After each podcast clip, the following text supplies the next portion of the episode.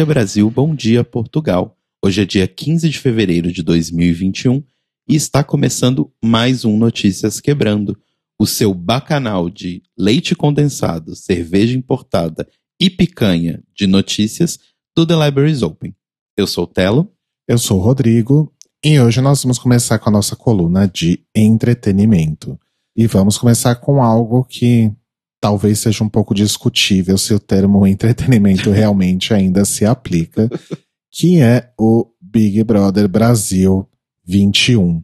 Há duas semanas aí na madrugada do dia 7 de fevereiro, durante uma das festas, rolou o primeiro beijo entre dois homens em 21 edições do Big Brother aqui no Brasil. Entre os participantes Gilberto, que já havia aí se declarado como um homem gay, e o Lucas Penteado, que justamente nesse momento da festa estava tendo uma conversa com o Gilberto sobre questões de sexualidade, orientação sexual e se declarou aí um homem bissexual.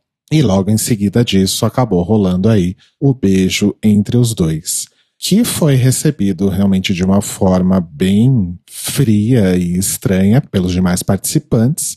O que é engraçado, porque quando rola beijo ali entre casais hétero, vira praticamente a quinta série B, uhum. com direito a rodinhas e pessoas gritando, uhum, uhum. né?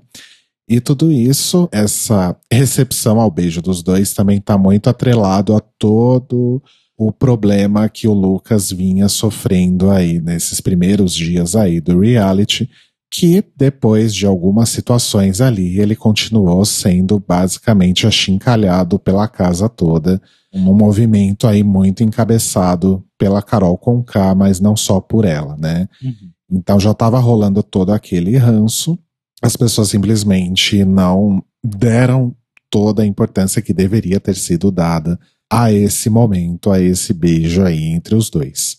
E aí começou a rolar todo um espetáculo de bifobia, curiosamente muito encabeçado também por pessoas na casa que se dizem pessoas bis, como no caso da Carol, ou lésbicas, que é o caso da Lumena, né?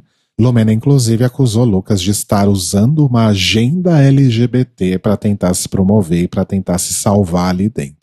Enquanto isso, Lucas estava extremamente preocupado de como que toda essa revelação, toda essa questão do beijo também seria recebida aqui fora, né? Porque aparentemente a questão aí da sexualidade dele, da orientação dele não era algo muito aberto uhum. aqui fora na vida real. E aí, sofrendo aí acusações e, e represálias de todo mundo que estava na casa, Lucas finalmente tomou a decisão certa, que foi sair do Big Brother e deu super certo, né? Porque ele foi extremamente bem recebido aqui fora por todo mundo, pelo público, pelas pessoas que estavam acompanhando, pelos fãs, pelos novos fãs e principalmente pela família e amigos lá na quebrada dele, como ele mesmo disse. Então, no fim das contas, deu muito mais certo e Lucas está aí colhendo bons frutos, né, que não se resumem apenas a 7 milhões de seguidores no Instagram, da última vez que eu vi, ele era o participante da casa com o maior número de seguidores uhum. até então. E eu tava vendo, ele fez um publi essa semana que a gente tá gravando o Notícias Quebrando, e o publi dele teve mais de um milhão de curtidas no Instagram. Olha só, a questão toda é, aí vem o nosso momento editorial.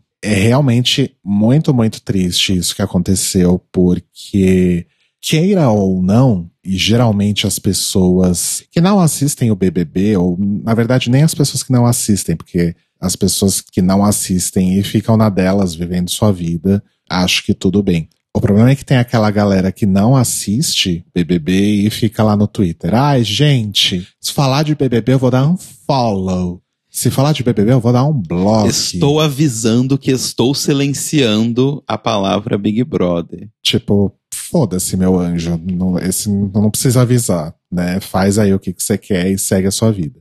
E, enfim, a maioria dessas pessoas entraram, aproveitaram esse momento, na verdade, para fazer críticas ao programa, que algumas são válidas, outras não. Em relação à Rede Globo, que aí no caso acho que todas são válidas, né? Mas eu acho que o que essas pessoas deixam passar nesse ímpeto de ai meu Deus, BBB é o ó, é que o que acontece na casa, de certa forma, reflete o que a gente vive na vida real também. É como se fosse um simulacro ali, né? Um, uhum. um, microcosmos da vida real. E é o tipo de situação que de fato aconteceria e acontece todos os dias aqui na vida real. Só que eu acho que o que a gente tem que fazer com esse tipo de situação é assistir, absorver, entender, refletir e discutir isso com as outras pessoas porque eu acho que o Big Brother deixou de ser um programa de entretenimento há muito tempo, e eu acho que ele tem outras camadas que as pessoas falham em ver, que é justamente ter ali na televisão escancarado para todo mundo ver algo que a família classe média tradicional não sabe que acontece. Uhum. Né? A família classe média tradicional ela não sabe que existe bifobia, transfobia, ainda que ela pratique isso muitas vezes sem nem entender por quê. Então, eu acho que, de fato, essa edição realmente está muito pesada, as coisas estão acontecendo de uma forma realmente muito exacerbada, mas ainda assim, havendo ali manipulações de jogo ou não, eu acho que esse não é o caso, ainda assim são pessoas ali interagindo, convivendo e sendo seres sociáveis, né? O programa ainda representa tudo o que acontece aqui na vida real.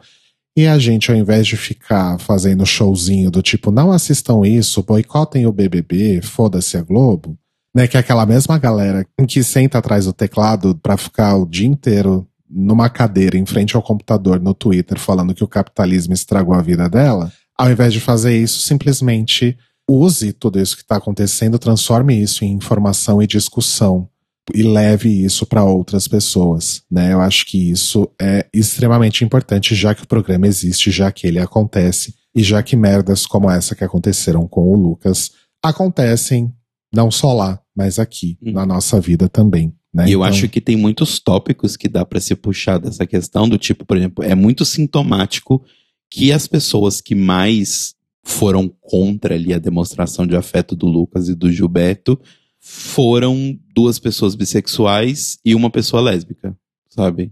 Qual que era a outra pessoa bissexual? A Poca. A Poca, verdade. É muito louco isso, porque, tipo, é a bifobia internalizada que todos os LGBTs têm, e também é uma coisa da presunção da pessoa ser hétero, né? Tipo, se a pessoa não fala nada sobre a sua sexualidade, automaticamente todo mundo classifica a pessoa como hétero. Só que isso não é um fato. As pessoas às vezes podem simplesmente não querer falar da sua sexualidade. Ponto. Exato. Não é que a pessoa é um hétero de o que as pessoas falam muito nessa expressão horrorosa que é bi de festa. Uhum. Não, gente, às vezes a pessoa só não quer ficar falando o tempo todo sobre a sexualidade dela e ela tá no direito dela, sabe? Ela fala quando ela quiser. Num outro ponto, mas também ligado aí a uma participante que a gente já mencionou, a Lumena, eu acho que esse Big Brother também está sendo uma, ou deveria estar sendo uma oportunidade interessante para as militâncias reverem a forma como elas se comunicam com o público geral. Porque a gente pega uma Lumena, por exemplo, que parece ou parecia ser uma pessoa extremamente bem esclarecida e bem vocal de uma forma positiva em relação a questões sociais muito importantes você pega essa participante e agora você começa a vê-la sendo meio que transformada num motivo de piada pela forma como ela se comunica.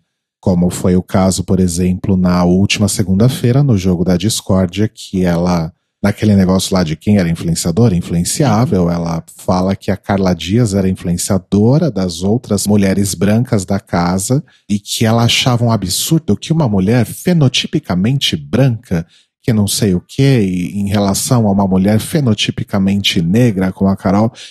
Então, virou meme. Né? Uhum. Você uhum. vai no Twitter, as pessoas mudaram o nome lá para fenotipicamente não sei o que. E assim, gente, a audiência média do Big Brother não deve nem saber o que, que é fenótipo, o que, que é genótipo, sabe? Uhum. Por que, que você não usa uma forma de se comunicar que possa realmente ser entendida pela massa, pela audiência de uma forma geral? Por que, que você precisa se comunicar de uma forma extremamente academicista?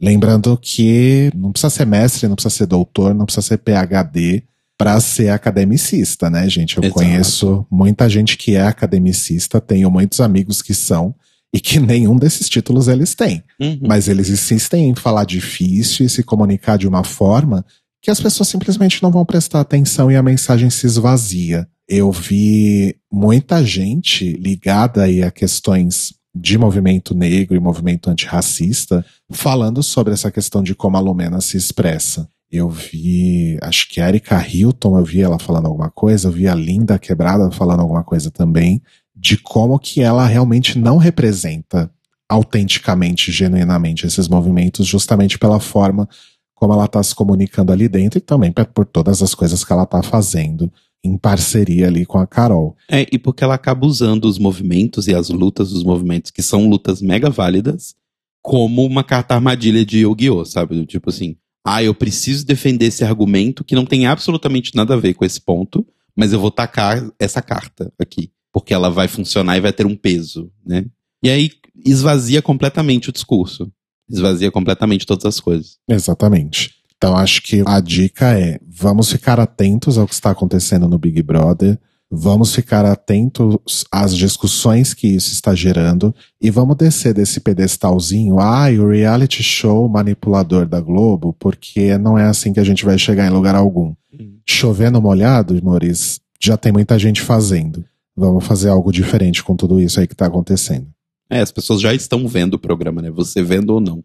Elas já estão assistindo. então. Exato. Que tal fazer algo com isso? Mas, enfim, cada um, cada um. A gente só tenta. Uhum. É isso. Em drops de entretenimento um pouco mais leves e felizes, na semana passada, o Dashawn Wesley, né, o, o host e MC da primeira temporada aí de Legendary, postou uma foto no seu Instagram de uma daquelas cadeiras dobráveis, né, maravilhosas, com a etiqueta host, deixando aí bem claro algo que já estava sendo ventilado nas últimas semanas. A segunda temporada de Legendary já está em produção e tomara que, como diz a drag queen RuPaul, chegue antes do que nós imaginamos. Sim. Vamos torcer aí para ainda ter Legendary esse ano, para tentar deixar esse 2021 que já começou tão complicado, um pouco mais leve e bonito. E na Alemanha, um grupo de atores e atrizes criou aí um manifesto e fez uma espécie de saída do armário em massa, se assumindo aí então pessoas LGBTI+, mesmo aí tendo recebido avisos para manter suas identidades em segredo e tudo mais, publicaram o manifesto Act Out, um manifesto pela diversidade, pedindo por mais personagens LGBTI+, nas telas, além de exigir também uma mudança de atitudes em relação a atores e atrizes na indústria. Além da carta, eles se manifestaram aí também em outros meios, como por exemplo num perfil de Instagram, que tem lá o, o rostinho de todo mundo, e eles falaram sobre as advertências né, que recebem de agentes, colegas, produtores e afins para que se mantenham em silêncio e não falem sobre as suas vidas privadas, né? E também pelo medo que isso possa comprometer as suas carreiras de alguma forma.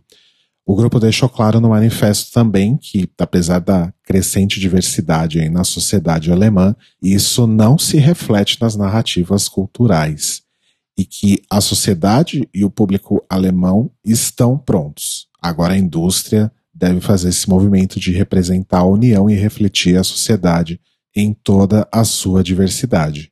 Então, um movimento realmente muito legal, muito interessante. Quem quiser saber mais, aí ler um pouco do manifesto e ver as pessoas envolvidas, pode visitar o Instagram Act Out Underline Manifest. A-C-T-O-U-T underline manifest. E a gente encerra, então, deixando para vocês um link lá no nosso site, thelibrariesopen.com.br, de um artigo da Carta Capital chamado Linda Quebrada e o Envelhecimento LGBT. Nesse artigo, o Milton Roberto First Crenit, com certeza não deve ser assim que fala, e o Diego Félix Miguel analisam a música A Lenda, não a da Sandy Júnior, e sim a da Lin, para debater sobre os mitos e estereótipos que oprimem as pessoas idosas, em especial as pessoas LGBT. Bastante interessante, a gente deixa então o link aí no nosso site na descrição desse episódio para que vocês possam ler esse artigo com calma. E agora a gente vai para a nossa coluna internacional e a gente começa hoje na África com uma ótima notícia. Finalmente, os relacionamentos LGBTs não serão mais criminalizados em Angola. A medida já tinha sido aprovada pelo parlamento de Angola em 2019 e tinha sido sancionada pelo governo em 2020, novembro de 2020. E ela entrou em vigor essa semana, agora que estamos falando com você. Então, a partir dessa semana, não é mais crime você ser uma pessoa homossexual em Angola, o que é muito bom. Né? Sim, arrasaram. O ativista de direitos humanos francês Jean-Louis Romero Michel comemorou bastante. Ele é uma pessoa que está sempre em contato ali com os ativistas de Angola, comemorou bastante sobre isso.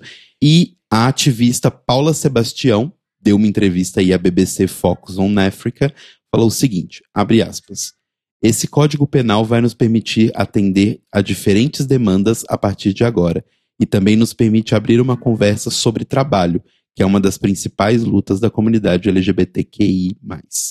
Então, parabéns aí para as pessoas de Angola. Parabéns por vencerem mais essa pedra no sapato aí que o colonialismo colocou em vocês e sigamos em frente, né? Para frente que se vai. Agora a gente vai para América do Norte para contar para vocês que a ex-lutadora de WWE, a Gabi Tuft, contou ao mundo que na verdade ela é uma mulher trans. Ela tem 42 anos, depois de sair aí da WWE, ela virou uma guru fitness e ela era conhecida, né, na sua época aí de lutadora da WWE como Tyler Ricks.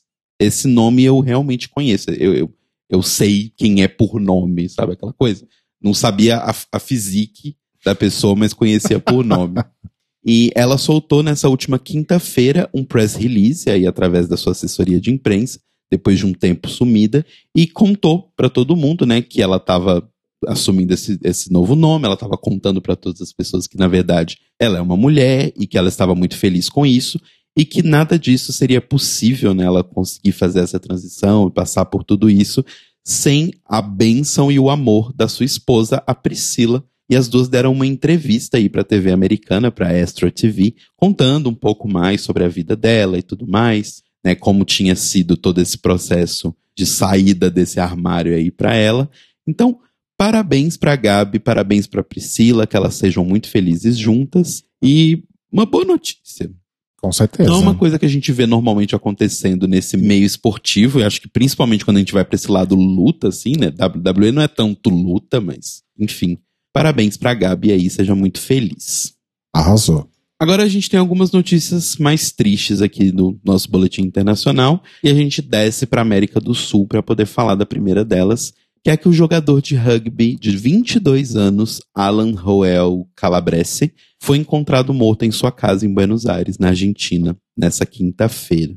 Ele era atleta de rugby e jogava na equipe Ciervos Pampa, que é um time LGBT que desde 2012 aí trabalha com essa para dar essa visibilidade de pessoas LGBTs dentro do rugby. E ele fez uma postagem no Instagram dele bastante triste. Eu queria ler a mensagem porque eu acho que é um pouco importante, mas enfim. Abre aspas. Gostaria que sempre se lembrassem de mim com esse sorriso. Esse sorriso era o que escondia todo o sofrimento que eu vinha sentindo por dentro. Eu sempre sorria, mas por dentro estava sofrendo de uma depressão tremenda havia meses. Eu fazia a melhor cara porque sempre não queria desistir, mas lamentavelmente hoje não aguentei e decidi me apagar, fechar os olhos e dizer adeus. A todas as pessoas que sempre estiveram comigo nos bons e maus momentos, eu quero dizer obrigado, mas eu precisava me apagar e peço perdão por fazer dessa forma. Mas o meu caminho terminou aqui. Eu amo vocês para sempre. Então, claramente aí, né, um bilhete de suicídio. Ele postou essa foto no Instagram. Muito triste ver uma pessoa de 22 anos, né, infelizmente sucumbindo assim. Então, gente, fica aqui o recado nosso do The Libraries Open. Se você está sozinho, saiba que você não está sozinho tem outras pessoas que querem estar com você. Procure ajuda, procure um psicólogo, procure um especialista e nunca é tarde demais. Saibam que vocês não estão sozinhos. E por último, a gente vai para a Europa com uma outra notícia bem pesada, que um homem de 65 anos foi condenado a oito anos de prisão por ter obrigado o seu filho, que na época tinha sete anos de idade, a ter relações sexuais com várias prostitutas por não querer que o filho se tornasse gay. Que? Sim. De acordo com esse homem de 65 anos, já tinham dois gays na família dele e ele não queria que esse filho se tornasse. Então ele forçou o filho durante anos a ter relações sexuais. Lembrando, o filho de 7 anos de idade. Gente, que horror! Sim. O nome não foi divulgado, nem do homem, nem da vítima, mas sabe-se que eles são da cidade maltesa de Sigweg, essa pronúncia provavelmente está errada, e a denúncia foi feita pela própria prostituta que morava junto com o acusado. Ela relatou também que o homem já tinha batido na criança com cabos elétricos e outras coisas, porque a criança simplesmente não conseguia ter uma ereção. Gente, o menino tem sete anos. Exato. E assim, pelo que foi dito, não foi uma única vez que isso aconteceu. Isso é uma coisa que acontecia há vários anos. Hoje a criança tem 12 anos de idade. Então, assim, que esse homem vá pra cadeia podreça. Porque é um grandíssimo de um escroto e isso é o mínimo que ele merece. Nossa, gente, que horror. Como tem gente horrorosa no mundo, né? Sim. Por falar em pessoas horrorosas, vamos agora para o boletim Greg. desculpa. Eu sempre espero que a RuPaul não seja tão horrorosa nesse ponto. Ai, gente, desculpa. Enfim, o boletim Greg Race, o seu drops de notícias sobre RuPaul, Drag Race e correlatos. Eu resolvi que hoje eu vou fazer como se fossem colunas da Caras. Ok. Eu amo que eles sempre colocam a idade das pessoas. Então, enfim, vai ser mais ou menos assim. No final de semana retrasado, a Gottmik, entre parênteses 24, prestou homenagem a Kylie Minogue, entre parênteses 52, com um vídeo em que ela dubla e faz uma coreografia para Where Does the DJ Go? Espera só um momento, para tudo. Pausa. Pausa a trilha, pausa tudo. A Kylie Minogue tem 52 anos. O Google diz que sim. Chocado. Enfim. A música aí do seu último álbum, né? O Disco. Curiosamente, isso vem logo depois daquele episódio frustrante de Drag Race, que teria, na verdade, sido uma homenagem a Disco, mas falhou miseravelmente. E a Gottmik chamou a atenção aí de ninguém mais, ninguém menos que a própria Kylie Minogue. A Kylie retweetou o tweet da Gottmik com a legenda disco.queen exclamação. Então, Gottmik aí chamando a atenção de pessoas bastante importantes. Aliás, a Kyle foi questionada, né, sobre uma participação em Drag Race. E ela disse: Quase aconteceu, menino. É uma questão de agenda, mas acredite em mim, assim que eu puder, estarei lá. Eu sei que as filmagens no Reino Unido tiveram que ser suspensas. Eu acredito que eles estarão gravando novamente.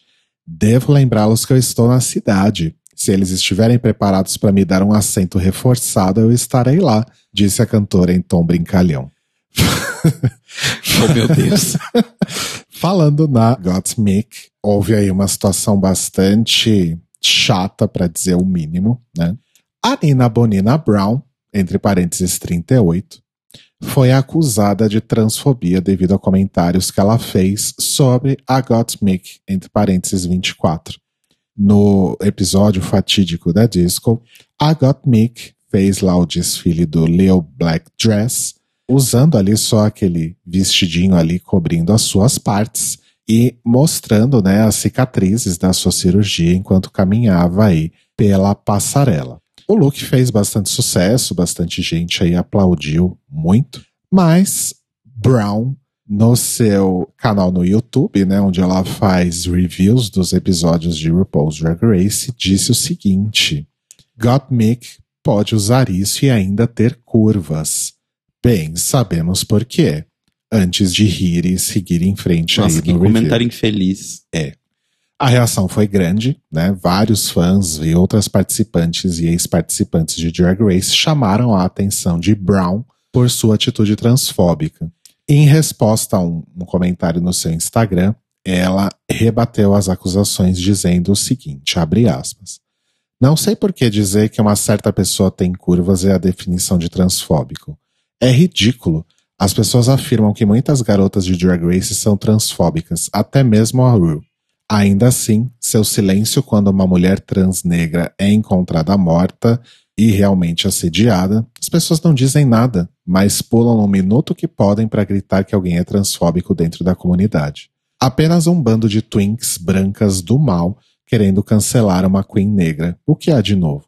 Quantas vezes essas pessoas leram, né, read, uh, rainhas por terem um corpo de menino Agora são loucos. Eu disse que alguém tem curvas. Eu estava mentindo? Nesse ritmo, se alguém vai contra Gottmik, ou diz que ela não é tão boa, ou se você não gosta de uma passarela dela, você é transfóbico. LOL. Depois disso, Brown mudou a sua conta no Instagram para privada. Bom, não foi isso que você disse, Nina, Nina Brown. Exatamente. Exatamente. Lumenou feio aí nessa, hein? Lumenou. É triste, né? Porque a gente já teve outros problemas aí com a Nina Bonina Brown no passado. Ela foi bastante maltratada, digamos assim, durante a temporada dela também, por, uhum. pelas questões dela, né? Então é triste ver ela tendo esse tipo de comportamento. Mas infelizmente acho que nos dias de hoje não, não dá mais para se surpreender muito. Né? Não mesmo. Mas é de fato uma pena. Então, tomara que Nina Bonina Brown aí reflita um pouco melhor sobre o que ela falou em relação a Got Me.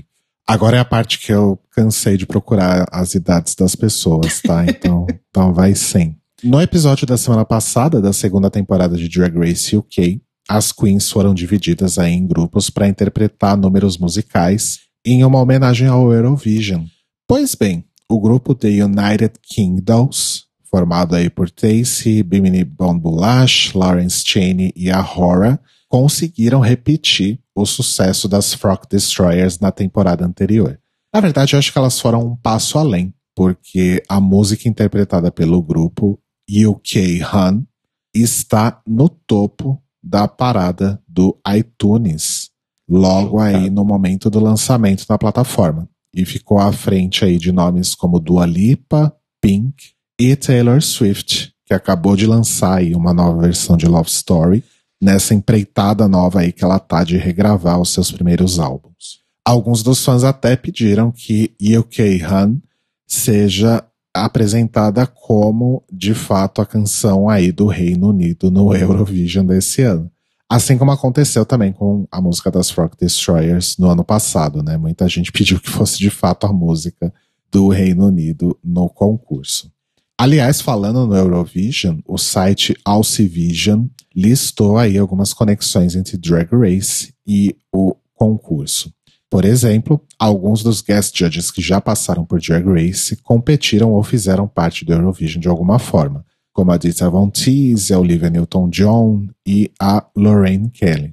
A Courtney Act, né, que participou aí da sexta temporada de Drag Race, competiu na primeira final nacional da Austrália, né, Australia Decides, com a música Fight for Love e ficou em quarto lugar. A primeira temporada de Drag Race Canada homenageou aí a Celine Dion, que foi a vencedora do Eurovision em 1988, e na passarela todas as queens apresentaram um look da Celine, né? E a Rita Bega foi com o look da Celine no Eurovision. Já a bomba Drag Race Holland tem várias conexões aí. A Nick Tutorials foi jurada convidada né, no Drag Race Holland duas vezes e ela fez parte da equipe de hosts do Eurovision 2020 e estará novamente em 2021. Foi a informação que eu encontrei aqui. Se estiver errada, Cairo Braga pode me corrigir. Logo em ela seguida. foi jurada duas vezes do Holland? Sim, teve, ela foi num episódio no meio e depois no grande finale. Ah, verdade. A participante do Eurovision de 1993, Ruth Jacott, acho que é assim, foi a jurada convidada no episódio do Snatch Game, que também teve ali o lip sync com a canção Girl de Anouk, que esteve no Eurovision de 2013. E a Edzilia Rumbley foi jurada convidada no episódio Máxima The Rusical. Lembra dessa bomba? Sim. E ela representou a Holanda duas vezes no Eurovision, em 1998 e em 2007. E ela faz parte da equipe de host de Rotterdam em 2020 e 2021. E o Graham Norton, o jurado aí de Drag Race UK, faz a cobertura do Eurovision pela BBC desde 2009. E em 2017 e em 2018, a Logo TV transmitiu o Eurovision nos Estados Unidos, com comentários de Michelle Visage e Ross Matthews em 2017 e Shangela e Ross Matthews em 2018. Então, várias conexões aí, algumas um pouco forçadas, de Drag Race e Eurovision. Talvez a gente revisite isso quando a gente for falar sobre a temporada 2 de Drag Race UK. E para terminar o Greg Race da semana, uma excelente notícia. Na semana passada nós tivemos o prazer de receber aqui a Dakota e a Desiree para falar sobre a segunda temporada do TNT Drag. E naquele momento ainda não havia uma definição da data de estreia. Uhum. O TNT Drag, como eu disse, vai chegar antes do que a gente imagina. Então, agora, já nesta terça-feira, dia 16 de fevereiro, conhecida como Amanhã, se você está ouvindo esse episódio no dia em que ele está sendo lançado, teremos aí a nova temporada de TNT Drag lá no YouTube, no canal TNT Drag. E olha só, na TV aberta, o TNT Drag vai passar aí na Band Bahia nas madrugadas de domingo. Então, se você está na Bahia, você pode assistir o TNT Drag na sua TV. Exatamente. De acordo com informações que eu recebi no Twitter, inclusive, é logo antes da Emanuele. então, se você tá aí sempre aguardando a Emanuele, começa um pouquinho mais cedo e assiste TNT Drag. Eu achei bafíssimo. E o episódio de estreia tem uma participação especial aí de Miss Abby OMG, diretamente de Drag Race Holland ela vai aí participar da bancada de jurados do primeiro desafio do TNT Drag 2. Abby, oh my god, as ou no as Abigail, puta que pariu. Ela, a própria. Então, vamos acompanhar aí, Mores, vão prestigiar o trabalho de Desi Rebeck, Dakota Monteiro e Felipe Politano e compartilhar e mostrar para as amigas, fazer aí o TNT Drag chegar bem longe, porque como a Dakota e a Desiree falaram aqui na semana passada, é realmente um trabalho bem de amor mesmo, né, de muita dedicação, e também prestigiar as queens que participam da competição, porque é um elenco realmente muito incrível. Então, Sim. fiquem de olho aí no TNT Drag, compartilhem, mostrem para todo mundo. Vamos fazer o TNT crescer mais. E agora, depois dessa ótima notícia, a gente vai pro inferno no Manicômio Brasil SA. Que essa semana tá assim, difícil. Tem basicamente uma grande notícia, mas é a notícia né, absurda que realmente dá vontade da gente sair matando as pessoas, que é o seguinte. Depois daquela polêmica que rolou aí do governo federal ter gasto 15 milhões de reais na compra de leite condensado, não acabou nisso, porque os deputados do PSB apresentaram aí no último dia 9 um levantamento feito de algumas licitações feitas pelas Forças Armadas do Brasil. Nessa licitação, né, e as coisas estranhas que apareceram, foi o pedido de cerca de 80 mil unidades de cerveja puro malte e mais de 700 toneladas de picanha. 700 toneladas e não é de qualquer carne, é de picanha, que é um dos cortes mais caros. Exato. Lembrando que você está no Brasil, país onde você basicamente não acha carne moída por menos do que 15 reais. Então, se lembre disso, você aí pagando a sua conta, pagando seu IPTU, pagando todos os seus impostos, lembre-se disso. Esse levantamento foi feito por eles, né, e foi apresentado à Procuradoria-Geral da República. E assim, além do absurdo da quantidade e tudo mais, o relatório aponta um superfaturamento de mais de 60% no preço dessas compras, comparado a itens de supermercado normais. Exemplos: foram compradas 500 garrafas de Stella Artois no valor de R$ 9,05 cada garrafa. 3 mil garrafas de Heineken por R$ 9,80 e 3.050 garrafas de Eisenbach por preço unitário de R$ 5,99. Lembrando que esses valores aqui que a gente disse são uma média, porque inclusive isso acontece entre né, diferentes batalhões aí, varia bastante o valor das coisas, mas em todos os lugares que foi conferido está sempre acima disso.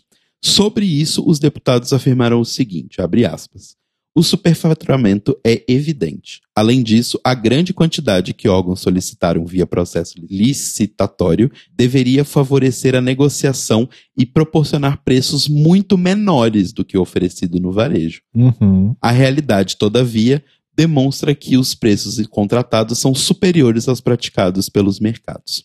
Esses números vieram de relatórios oficiais divulgados pelo Ministério da Defesa e eles contêm aí gastos feitos pela Marinha, Aeronáutica, Exército, Indústria de Material Bélico do Brasil e Administração Interna do Ministério da Defesa. O número exato, inclusive, de picanha, só para quem ficou curioso, né, que a gente falei que foi mais de 700 toneladas, foram 714.700 quilos de picanha. Mas imaginando que cada pessoa coma um quilo de carne, tem 714 mil pessoas no contingente, é isso? Então, teoricamente, 714 mil foi o do ano inteiro. Ah, ok. Mas ainda O- assim. Ok, né? Como se fosse, Então. ah, não, então tá tudo certo. Não. Exato. É, a questão toda é o que a gente está comentando, né? Estamos no meio de uma crise sanitária, no meio de uma crise governamental, no meio de uma crise financeira, e o exército está comprando mais de 700 toneladas aí de carne, né? Sobre isso, o Ministério da Defesa, eles se pronunciaram e disseram o seguinte, abre aspas, existe sempre uma significativa diferença entre processos de licitação e a compra efetivamente realizada, cuja efetiva aquisição é concretizada conforme a real necessidade da administração. Traduzindo aqui para bom português, eles estão dizendo que esse valor foi o valor pago, mas não necessariamente ele né, chegou esse, esse pacote de carne lá, o que acho que todo mundo já entenderia, era meio óbvio. Continuando.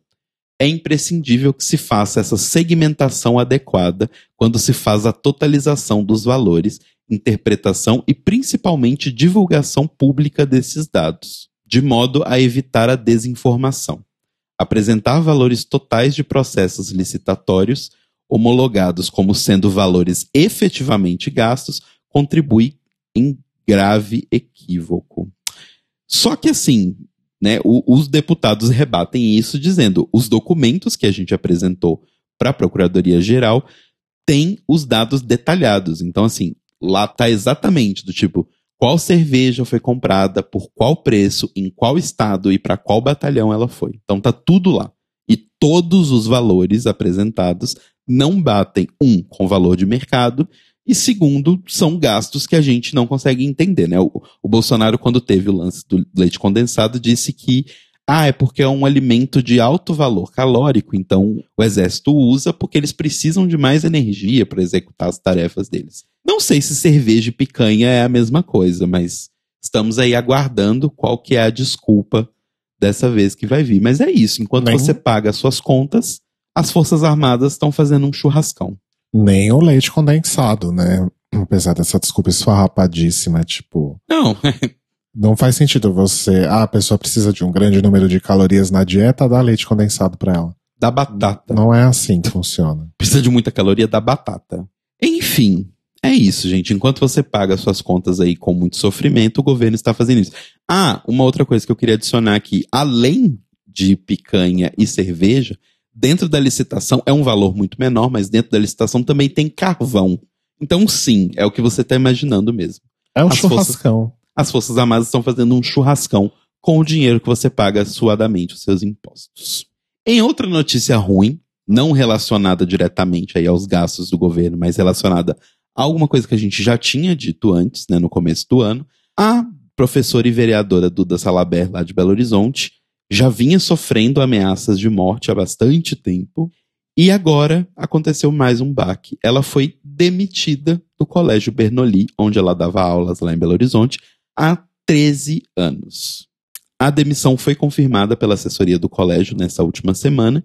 E em entrevista, a Duda disse para o jornal Estado de Minas que ela já esperava essa demissão, porque não só pela questão da transexualidade, mas que ela é uma transexual ameaçada de morte. Então ela já meio que esperava que isso fosse acontecer, porque quando ela né, se revelou uma pessoa transexual, ela já recebeu dos comentários contra e vários pedidos para que ela fosse demitida dos pais dos alunos, apesar de que os alunos, a maioria ficou do lado dela. Então ela já meio que estava esperando essa demissão aí, mas o Colégio Bernoulli, em nota oficial, divulgou dizendo que o desligamento dela tem a ver na verdade, com os horários disponíveis da Duda, agora que ela é uma vereadora. Mas assim, eu não compro. Você compra? Não. Então. Enfim, boa sorte pra Duda. Que outro colégio convide a Duda aí para dar aula. Dá para ver claramente. Nunca tive aula com Duda, infelizmente. Mas dá para ver que ela é uma professora bem foda, porque afinal ela está 13 anos dando aula no Bernoulli. E assim, quem é de Belo Horizonte ou quem é de estados que tem o Bernoulli aí, sabe que é uma instituição de ensino muito boa, inclusive o cursinho pré-vestibular deles é o cursinho que todo mundo quer fazer, né? Porque é muito bom, tem uma taxa de aprovação em vestibulares aí muito boa, mas que outro colégio contrate a Duda para ser professora e que ela continue sendo essa pessoa maravilhosa que ela é e que passe, né, essa maldição das pessoas quererem matar as nossas vereadoras eleitas. E por último, eu trouxe uma notinha aqui que, na verdade, é mais um, como eu posso dizer, uma curiosidade sobre como funciona a justiça no Brasil. Que é o seguinte: essa semana, o Ministério Público Federal pediu ao Supremo Tribunal de Justiça para rejeitar um recurso do Jair Bolsonaro contra a sua condenação por homofobia. Lembra que em 2011 o Bolsonaro deu uma entrevista para o CQC dizendo que ele não teria um filho gay porque os filhos dele têm boa educação? Como não lembrar, né? Exato. Pois ele foi condenado em 2017 no valor de 150 mil por danos morais à comunidade LGBTQIA. E aí eu trouxe essa informação aqui de que ele tentou recorrer e o Ministério está forçando o Supremo a não deixar que ele recorra a isso, por essa curiosidade de que ele foi condenado, ele cometeu o crime em 2011 ele foi condenado em 2017, estamos em 2021, e essa multa não só não foi paga, como estão tentando entrar com um recurso. Então, assim, o curioso caso de uma pessoa que foi condenada por um crime em 2017 e não pagou por ele até 2021. E, enquanto isso, algumas pessoas roubam um pão no mercado e estão presas há 20 anos. Então, com essa notícia aí, eu acho que a gente pode martelar mais uma vez a placa do Manicômio Brasil S.A.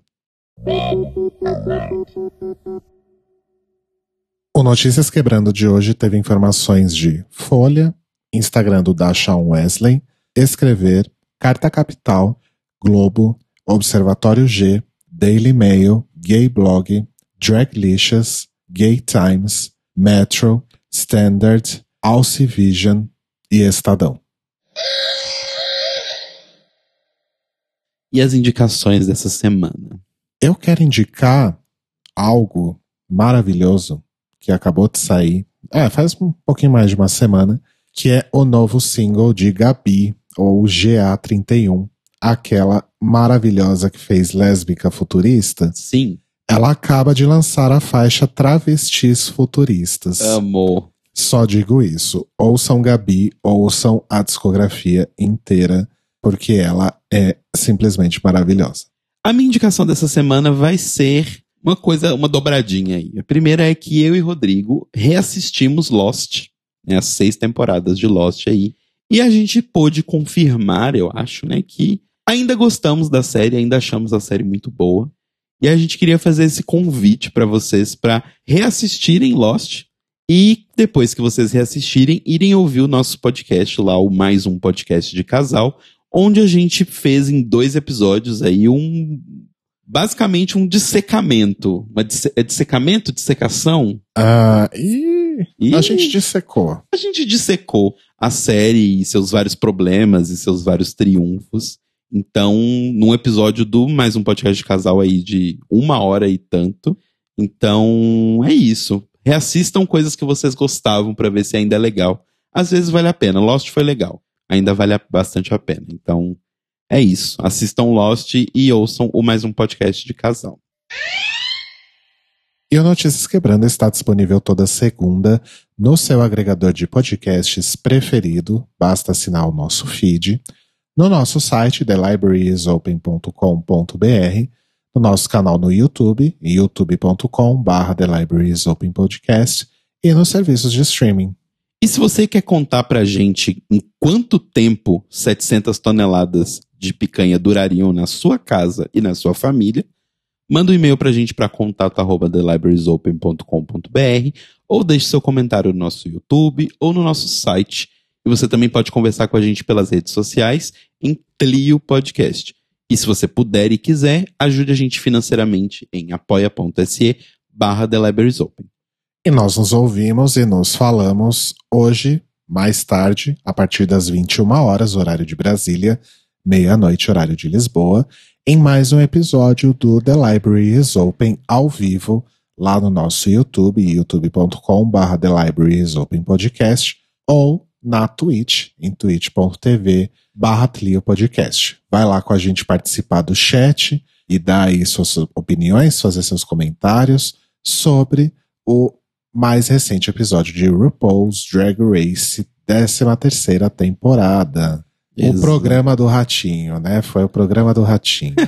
Foi a versão programa do Ratinho americana. Então é isso, amores. Beijos. Beijos e boa semana.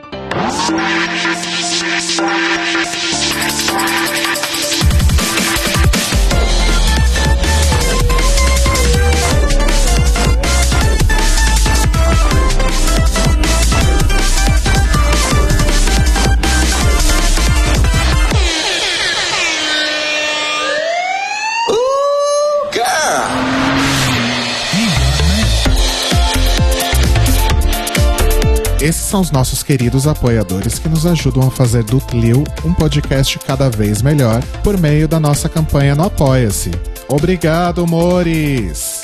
Rafa Bibi, Ivan Ribeiro, Tonho Esteves, Leandro Bacelar, Thiago Querentino, Fúvio Balsalobre, Sérgio Araújo, Thaís Alves, Fred Pavão, Lucas Romeiro, Gui Gonçalves, Mia Brandão, Jean Prado, Pandora, Maíra Bueno, Inês Barreto, Cacita Alves, Valdir, Manuel Carneiro, Letícia Ferreira, Vitor Vilaverde, Arthur Mois, Raboni Santos, Edgar Torres, Alu Vieira, Inoue, Duda Zanini, Juliano Lopes, Tata Finoto, Malcolm Bauer, Senhor Basso, Rafael Pinho Pradella, Feliciano Silva, Nájila Sanderson, Glessi Jatobá, Danilo Cursino, Marcos Vinícius Barbieri, Lana Andrade, Maria Lua, Pri Armani e Brenner Guerra. E se você quer ouvir o seu nome no final de todos os nossos episódios, vai lá em apoia.se barra The Library is Open, confira as nossas metas, escolha suas recompensas e se torne uma apoiadora do The Library is Open. Oh, crrr, oh, crrr, oh, crrr. Este podcast faz parte do movimento LGBT Podcasters. Conheça outros podcasts através da hashtag LGBT Podcasters ou do site www.lgbtpodcasters.com.br.